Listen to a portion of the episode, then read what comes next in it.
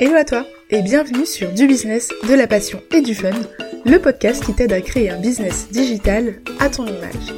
Je m'appelle Leïla, ancienne ingénieure, consultante e-business. J'ai décidé de tout plaquer pour vivre selon mes propres règles, comme je le veux, mais aussi d'où je le veux. Aujourd'hui, je suis coach business et personal branding pour Fruit de ta passion.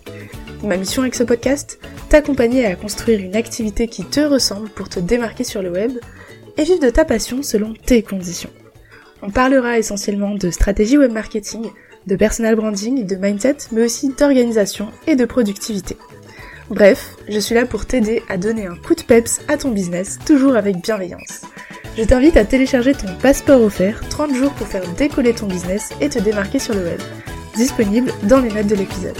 Tu es prête? Alors abonne-toi et prépare-toi au décollage avec l'épisode du jour. Aujourd'hui, on va parler d'un sujet que tu ne connais que trop bien. C'est le syndrome de l'imposteur, ou plutôt comment surmonter le syndrome de l'imposteur aujourd'hui. Donc j'ai déjà fait un, épisode de podcast sur le sujet, mais je pense que c'était important de le rafraîchir un peu, étant donné que ce syndrome, bah, on y est toutes confrontées à un moment donné, voire on y est toutes confrontées en continu. Et on apprend juste à vivre avec, ou en tout cas à anticiper les réactions pour mieux euh, le vivre au quotidien. Le syndrome de l'imposteur, en fait, c'est cette forte impression de pas être à ta place, de pas avoir la légitimité d'être là où t'es, et d'avoir l'impression que quelqu'un va découvrir que tu es un imposteur, alors que c'est souvent pas le cas.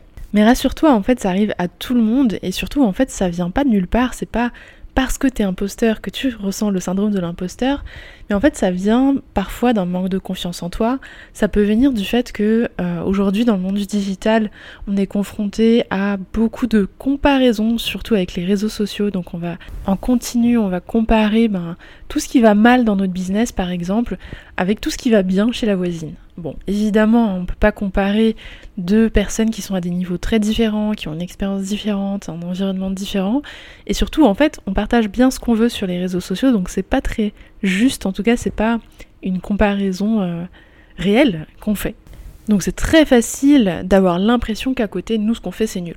Mais pas de panique, heureusement, il y a des moyens de surmonter le syndrome de l'imposteur de le vivre bien au quotidien et surtout de le reconnaître en fait quand il débarque pour toquer à ta porte parce qu'il arrive tout le temps, en tout cas quand on est sur de nouveaux projets, euh, qu'on sort de notre zone de confort, bref ça peut arriver à n'importe quel moment. Donc première astuce, premier conseil pour se débarrasser du syndrome de l'imposteur. Donc bien souvent là si vous êtes là c'est beaucoup parce que vous avez euh, l'impression de ne pas être à la hauteur pour soit proposer une offre, soit partager du contenu. En bref.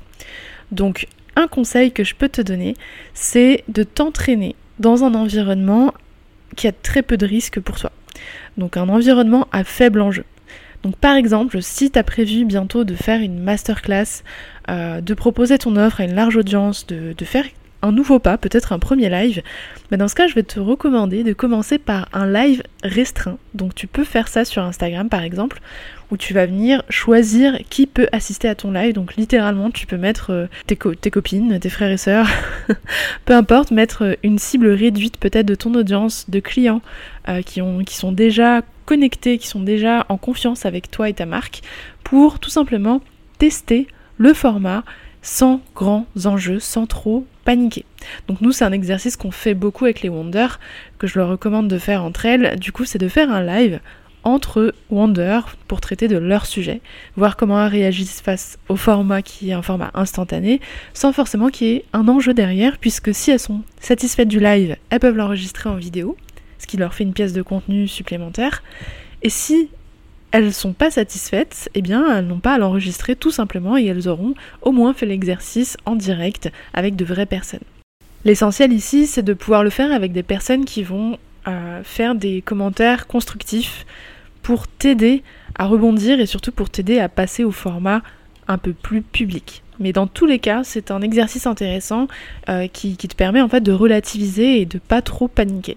Ensuite, le deuxième conseil, ça va être de pratiquer l'expédition au maximum. Donc qu'est-ce que ça veut dire l'expédition? C'est tout simplement prendre l'habitude de publier, même si c'est pas parfait. Donc on revient encore à ce, sujet-là, mais en réalité c'est beaucoup plus simple de juste envoyer, publier, que de rester 6 euh, mois sur ta pièce de contenu, sur ton offre de formation ou ton projet, à te demander si tu en vaut la peine, si t'es pas un imposteur et si tu es vraiment capable de le faire. Donc fais une version simple et publie. Au pire des cas, tu vas avoir des retours qui vont t'aider à améliorer ce que tu as créé. Il faut développer en fait ce muscle de, euh, du passage à l'action, de l'expédition et de la diffusion de ce que tu crées. D'accord? On dirait que c'est un peu un risque parce que ça va pas être parfait, ça va peut-être pas être à la hauteur de ce que tu veux, mais en réalité, se retenir de publier quelque chose, c'est rester, c'est choisir de rester victime du syndrome de l'imposteur, et ça c'est beaucoup plus dangereux parce que ça peut continuer pendant longtemps et nourrir ce cercle vicieux qui fait que ça va te baisser ta confiance en toi et ça va toucher d'autres sphères de ta personnalité et ton business. Le troisième conseil que j'ai à donner, c'est d'apprendre à accepter les compliments. En général, quand on est victime du syndrome de l'imposteur et qu'on manque un peu de confiance en soi, quand on nous fait un compliment, eh ben on va le diminuer. On va dire ah non, c'était rien, c'était pas grand-chose, j'ai juste fait ça. Alors que réagir comme ça, ça va venir alimenter le syndrome de l'imposteur, parce que on s'accorde pas le crédit qu'on mérite à ce moment-là. Donc au lieu de dire non, c'était rien, et de rabaisser ta création, de rabaisser tes réalisations et te diminuer, accepte le compliment et dis juste merci et euh, exprime ta gratitude, dis que tu es contente, que on ait reconnu tout le travail que tu as mis derrière, que il y avait une véritable expertise, que ça te vient de telle et telle expérience. Évidemment, t'es pas obligé de le dire ça à chaque fois, mais il faut que tu en sois consciente euh, quand on te remercie pour ton travail parce que c'est du bon travail. Le quatrième conseil pour te débarrasser du syndrome de l'imposteur, ça va être de créer et de garder pas très loin de toi et de ton bureau une liste de tes réalisations. Donc de lister littéralement sur euh, un bout de papier ou sur un espace digital tout ce que tu as réalisé. Donc ça va te servir de document tangible, de vraies sources euh, fiables qui ne dépendent pas de ton ressenti, ton mood et de ton syndrome de l'imposteur, où il y a une liste de tes succès. Ça peut être aussi, donc moi c'est ce que je fais depuis le début de Free de ta passion, c'est d'avoir un dossier avec toutes les screens des témoignages, euh, des retours clients ou de l'audience euh, qui me fait un retour positif et qui me dit que mon travail les a aidés d'une quelconque manière.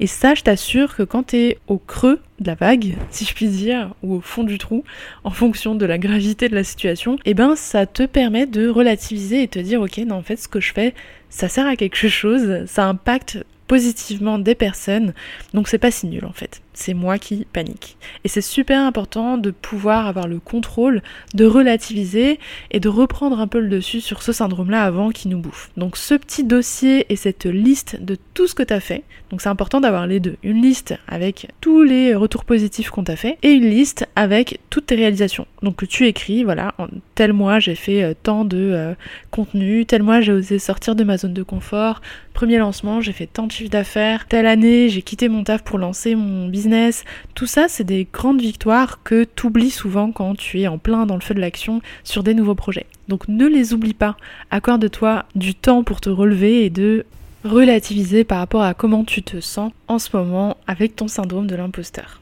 Le cinquième conseil, pour surmonter le syndrome de l'imposteur, ça va être d'apprendre à enquêter. Décolle les couches de ton syndrome de l'imposteur, essaie d'explorer pourquoi est-ce que tu ressens ça Quels sont ces sentiments d'anxiété et d'inéquation? Pourquoi est-ce qu'ils font surface aujourd'hui? Est-ce que c'est dû à quelque chose qui t'a traumatisé quand tu étais plus jeune? Peut-être que, que tu essaies de te protéger. Euh, donc demande-toi, est-ce que ce comportement m'aide ou est-ce qu'il me dessert? Qu'est-ce que ce comportement m'aide à éviter en fait? Est-ce que c'est l'humiliation? Est-ce que c'est le jugement? Est-ce que c'est la perte de, euh, je sais pas, du respect de quelqu'un? Peut-être que tu as eu des expériences comme ça plus tôt et qu'apprendre à déconstruire à chaque fois que tu te retrouves face à une situation qui va être déclencheur en fait pour toi, et eh bien de relativiser, de comprendre que ce n'est pas dramatique. Donc pose-toi la question en quoi ce comportement me profite-t-il? Qu'est-ce que je perds en m'engageant? Et qu'est-ce que je risque en fait? Parce qu'en réalité, quand on a peur de passer pour un imposteur, quand on a peur de passer à l'action parce qu'on a l'impression qu'on n'est pas capable ou qu'on va pas y arriver, c'est parce qu'on risque, on a peur d'échouer aussi. Et là, ça rejoint le conseil numéro 6, donc concentre-toi plutôt sur la résolution du problème et change ta façon de penser à l'échec. En fait, à chaque fois que tu vas faire une erreur, au lieu de dramatiser, de penser de manière catastrophique, et te dire euh, je suis un échec, je suis horrible dans ce travail, je vais jamais y arriver, moi je suis trop nul comparé à telle ou telle personne qui s'est lancée après ou peu importe. Change ça et essaie plutôt de voir ce que tu peux apprendre de cette erreur parce qu'en réalité en entrepreneuriat toutes tes erreurs sont des opportunités. Et si tu l'as pas compris, eh ben ça va être difficile parce qu'on fait tous tout le temps des erreurs. Tous les jours, on fait des erreurs. Et c'est normal. La seule différence qu'il va y avoir entre ceux qui y arrivent et ceux qui stagnent, c'est tout simplement ce que tu décides de faire de cette erreur. Est-ce que tu en fais une porte ou est-ce que tu vas te complaindre dans cette erreur et dire que t'es nul? Par exemple, on va dire que tu vas faire ta première masterclass et que c'est une catastrophe. Parce que, disons-le clairement, les premières fois de tout sont des catastrophes généralement. Et ben, au lieu d'en faire tout un drame, d'accord, il vaut mieux te poser essayer de d'analyser en fait ce qui s'est mal passé Laisse-toi l'espace pour voir en fait pourquoi est-ce que ça s'est mal passé, à quel moment est-ce que ça a décroché, euh, est-ce que tu as eu des retours négatifs, est-ce que c'est toi qui t'es mal senti pendant la présentation. Bref, analyse tout, décortique et la prochaine fois tu sauras exactement où mettre le focus pour éviter les mêmes erreurs et donc progresser.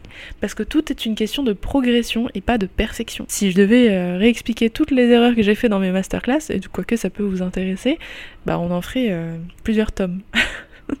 je blague même pas. J'en fais à chaque masterclass des erreurs. Et je pense que c'est normal et je pense que c'est le cas de tout le monde. Et justement, c'est ce qui te permet de rebondir, d'améliorer le process et tout simplement de grandir en tant qu'entrepreneur.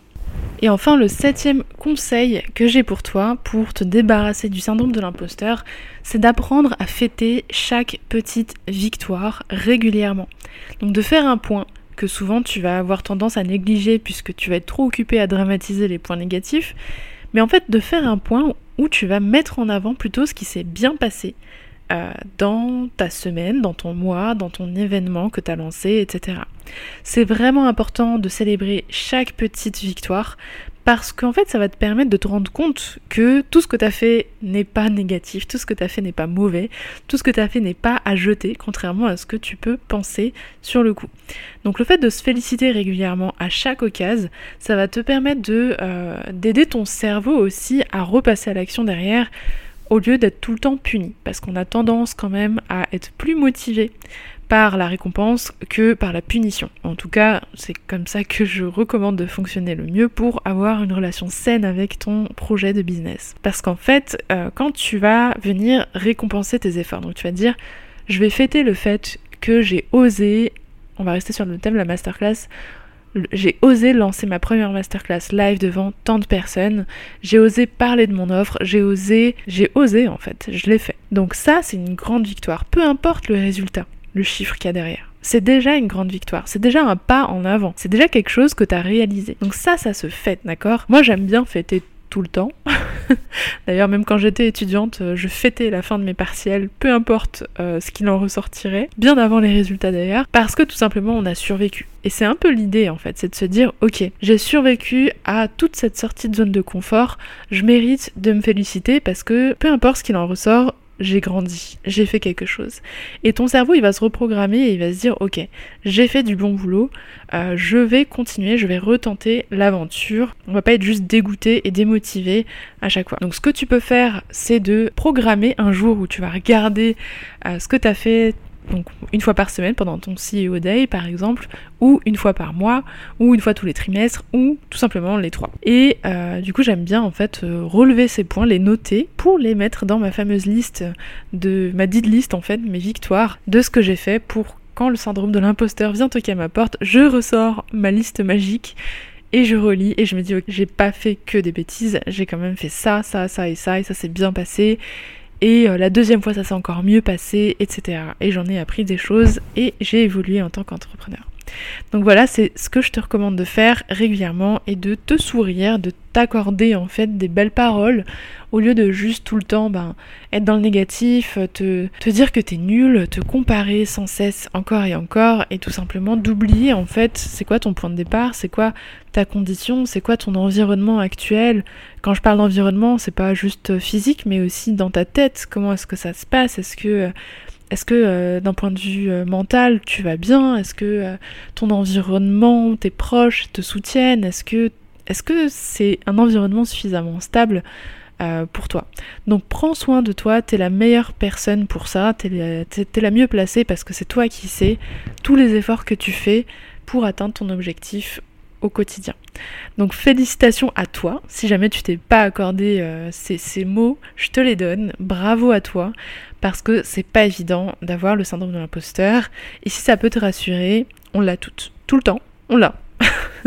à chaque étape, bah, on va être un moment euh, tout en haut, on se croit comme le roi du monde ou la reine du monde. Et, des fois, on va se retrouver bah, tout en bas, au fond du puits. Et ça, c'est constant dans ton aventure entrepreneuriale. C'est pas possible d'être que tout le temps en haut, d'accord? C'est comme quand t'es en couple, ça peut pas être tout le temps, tout le temps euh, la période de lune de miel.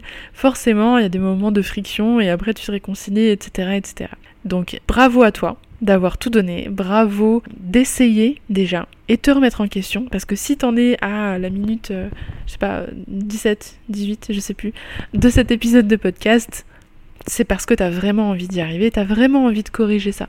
Donc bravo à toi et j'espère du coup que cet épisode euh, t'a aidé, va t'aider dans les prochains mois à te relever et à passer à l'action sans trop te faire de mal à cause de ce fameux syndrome de l'imposteur. Donc déjà c'est une bonne chose si tu es face au syndrome de l'imposteur parce que ça veut dire que tu essayes quelque chose qui te paraît plus grand que toi. Donc il faut juste pas rester dans cette situation, dans cette zone d'ombre un peu qui te paralyse et qui t'empêche en fait d'aller et, et de réaliser les choses qui sont à la hauteur de tes ambitions. Parce que tu peux le faire. Tu peux pas rêver de quelque chose tu ne peux pas accomplir. Je ne sais plus où j'avais lu cette phrase en anglais qui sonnait beaucoup mieux d'ailleurs, mais ça fait tout de suite sens en fait, parce que quand tu rêves d'un projet, quand tu veux absolument atteindre tel ou tel objectif, en réalité cet objectif te veut aussi. D'accord? C'est un désir mutuel qui se crée et c'est pour ça qu'il y a de la friction, et c'est pour ça que c'est tendu, et qu'on va avoir le syndrome de l'imposteur, et de la procrastination, et du perfectionnisme, et euh, plein plein plein d'autres obstacles qui vont venir pour se mettre entre toi et ton objectif. C'est un peu comme une grande histoire d'amour. Euh, sauf qu'en fait, c'est juste toi qui dois te battre contre toi-même pour arriver à la future toi que tu veux être. Voilà, donc c'était la dernière petite métaphore euh, space de Leila. en tout cas, merci à toi pour ton écoute. J'espère que cet épisode, ce nouvel épisode de podcast t'a plu. Dans tous les cas, euh, je t'invite à me laisser un petit retour sur le podcast, sur Apple Podcast plus précisément, puisque c'est là où sont recensés les podcast par classement. Donc merci beaucoup à toi pour ton retour. Encore une fois, je t'invite aussi à télécharger ton nouveau guide offert, donc les 10 étapes clés pour préparer ton business à être automatisé dès cette fin d'année, dès, cette année d'ailleurs. Donc merci à toi encore pour cette écoute et on se retrouve très vite pour un prochain épisode.